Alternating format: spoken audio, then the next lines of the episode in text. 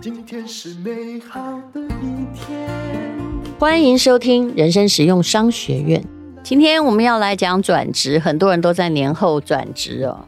那我们要讲的就是，是的，你该转职了。这是哈佛商业评论上的一篇文章，关于离职，你必须思考几个方向，到底是哪几个呢？至少啊，有五六七八个。那我就把哈佛商业评论我觉得重要的几点讲一讲。随着新的一年要到来哦，我们就来思考一下。离职这件事，其实有关于离职，像我这么怕没事做的人，我也曾经很犹豫。我在一个我不喜欢的工作上做了很久，说穿了，也的确是因为钟点费蛮高的。对的，我讲的就是电视主持的工作。我很熟悉的一位朋友知道，我每次要去某一个节目录影的时候，我都很痛苦。那但是呢，收视率其实也还不错。可是我每次为什么会很痛苦呢？我看到那个脚本就很痛苦，因为照这个脚本的三姑六婆方式，他不是在煽动别人呢，就是关系恶劣，就让你越来越恶劣啊，就是在关心一些说真的，这不关我们事的八卦。但是我还是做了好些年呢。好，无论如何，如果你有这几个状况，就劝你快走吧。反正呢，现在这个时代啊，只要你年纪不太大，还蛮缺工的。为什么我说年纪不太大？这是不是年龄歧视？当然是啊。为什么？因为我也会受到 年龄歧视。你现在，我现在如果只是在做基层员工，我去应征，我就不相信有谁敢雇佣我。虽然表面上不能歧视，但事实上就充满歧视。好，那么什么样的状况？有五个状况了，至少有五个，你就应该要离开你现在的职位，不要再眷恋，不然有害身心。第一叫工作环境有害健康，就是加班到半夜啊，常常失眠啊，或者你根本不能上夜班。前不久我看到一个空姐离职，那么的高兴，因为她觉得，哎呀，上班上到生理期都没来。我相信空姐的行业应该也有。愉快的部分呢，但是呢，压力也真的挺大的。那做了十几年，觉得很疲惫，他想要退下来。我觉得，嗯，这也是一件好事。当然呢，那你是不是有存够足够的钱，或有没有办法有能力胜任别的工作？这是很重要的。如果工作，环境到已经伤害你的身心健康，那脱离也许就是最好的选择。有些人呢，他每次做一件事，考虑的那个主题太多，也就是啊、可是我又找不到跟这有一样多钱的工作啊，可是哦，这样我就不能旅行，也就是你自己是互相矛盾的。可是如果他伤害到你的健康，而你已经做了这些年，知道你未来。再做下去也不会到你喜欢的那个成长的阶段，那我还是建议你走。这也是哈佛商业评论建议的。好，第二呢，你的价值观被违背。这么说，很多人就会想到了诈骗集团，对不对？的确是的。但是我发现也有很多人不在乎自己的价值观呢、因为他已经被洗脑了。你千万不要做一件事只是为了钱，对，那你就很容易变成诈骗集团。有些事情啊，会让你做到内心充满矛盾和冲突，就好像我刚刚说的某一个节目的主持工作一样。事实上，这就是要早该走了。那如果啊，这个主管也一直都在违背你的价值观，那么事实上你也可以离职啊，就不要太害怕职业上的未知了。第三，目前的工作或职位根本不能推动你成长，你已经很会了，那么你也应该走了。其实，人一直在做重复的事情是没有任何成长空间的。当然，有些事比较例外。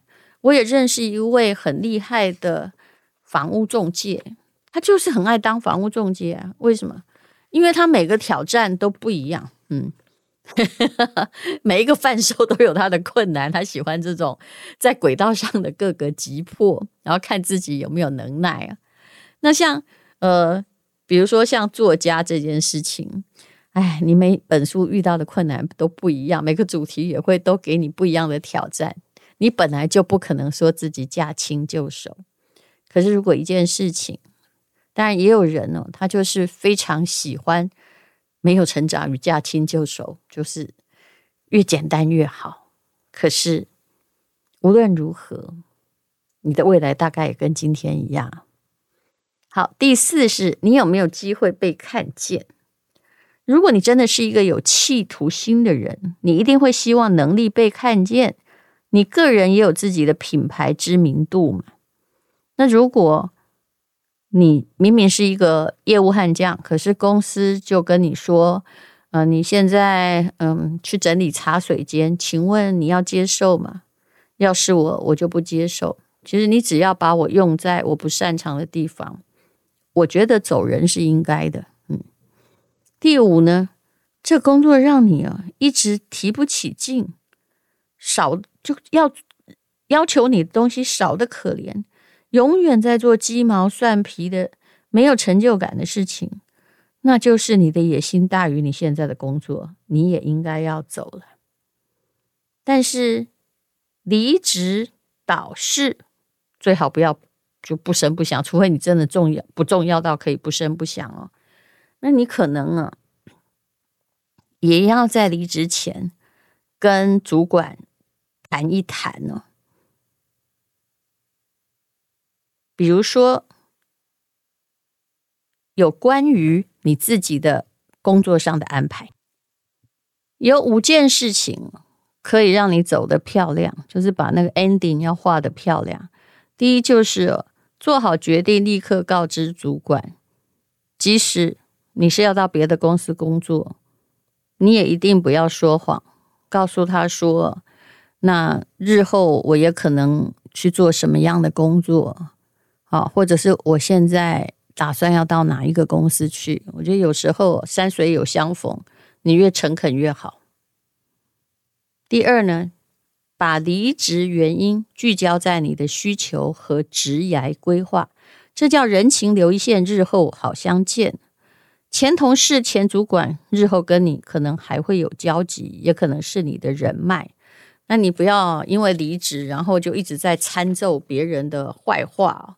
然后说哈，我离职都是因为谁谁谁，我也曾经被人家说过。当然，这个人也不重要了，而是重要的可能是我以为我好像都对他很好，已经尽力就是在那个体贴他，结果他会跑到他的上街的主管上面，比如说我们电视台啊或广播公司的主管去说啊，哎呀，那个呃，你都很晚才吩咐他事情啊，但其实我都传讯息。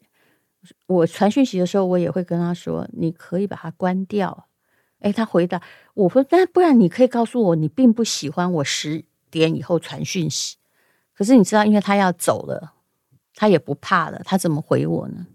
他就回我说：“可我那时候都在睡觉啊，你就打扰到我。”我说：“你可以告诉我，我也可以不要这么做。我以为哦，你是 OK 的，接受我们这个协议。其实你一直没有接受，结果你要走，你还来参奏我。”当然了，他也是我遇到的那个情商最低的一个执行制作就是了。那那我只能恭喜他了。就你万一有什么原则，你要先告诉别人，不要在你离职之后再来参奏别人。而且你参奏我，事实上你也影响不了我哈。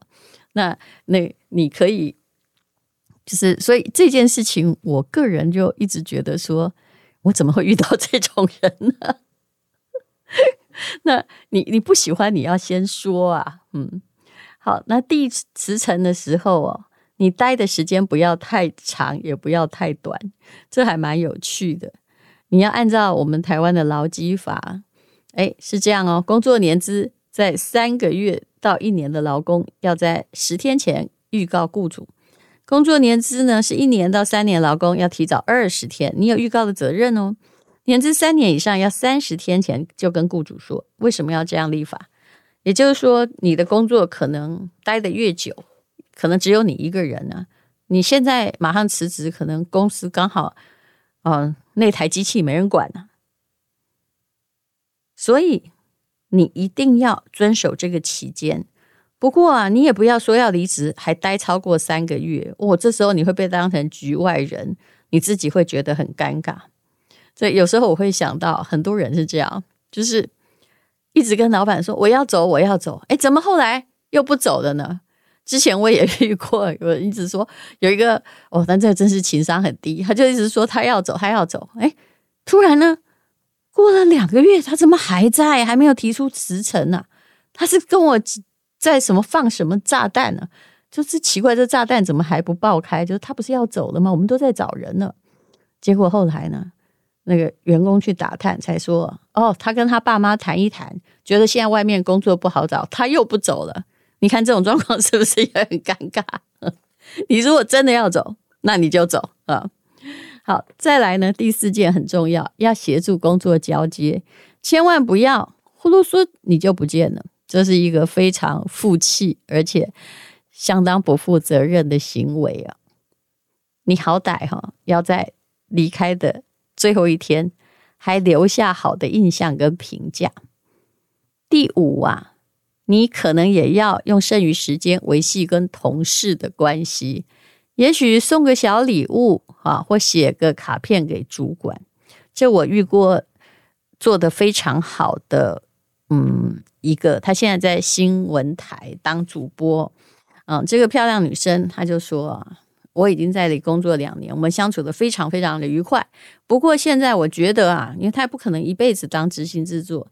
他说：“我现在有个电视台想要我当记者，你有没有赞成？”我那时候就知道他要走了，但我就会跟他说：“的确，因为我们也是同属于一家公司，那我只是一个约聘的主持人嘛。我认为在这里哦，你大概也不会变成主持人，你没有空间，因为我们的主持人不是从台内升这个电视主持人跟广播主持人一样，都不是从台内一节一节升上来的。”基本上都是空降的，那你现在就应该空降去别的公司去磨练你自己。后来他离开了，那两年之后也当上主播的位置了，这就是一个很好的例子。如果以后有人来问我说：“哎，听说他跟你一起工作？”我一定会对他称道有加，因为他跟我工作的时间虽然不长，而且他离开的时候走得非常非常的漂亮哦。后来我还在怀念他，因为别人呢都没有。他来的利落婉转，情商高，你看这就是了不起了吧？好，年后离职没有什么大不了。有些时候啊，你也不要一直想说啊，我现在离职，什么工作啊会没有人做啊？这不是在离开男朋友，什么我一离开他，他就活不下去。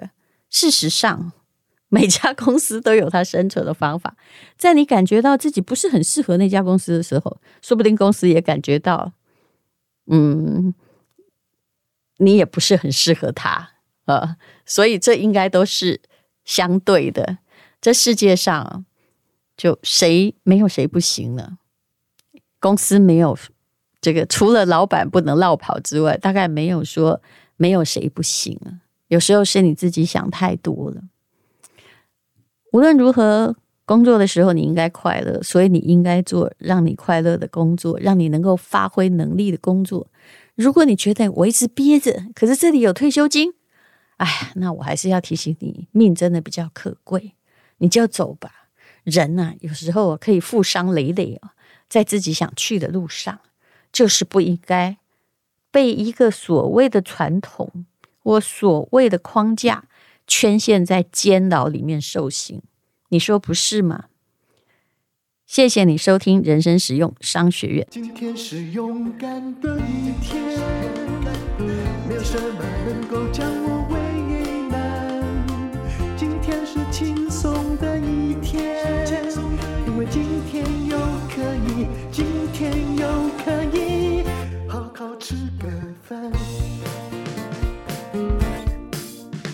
做我爱做的事，唱我爱唱的歌。吃我想吃的饭，尽量过得简单，做我爱做的事，唱我爱唱的歌。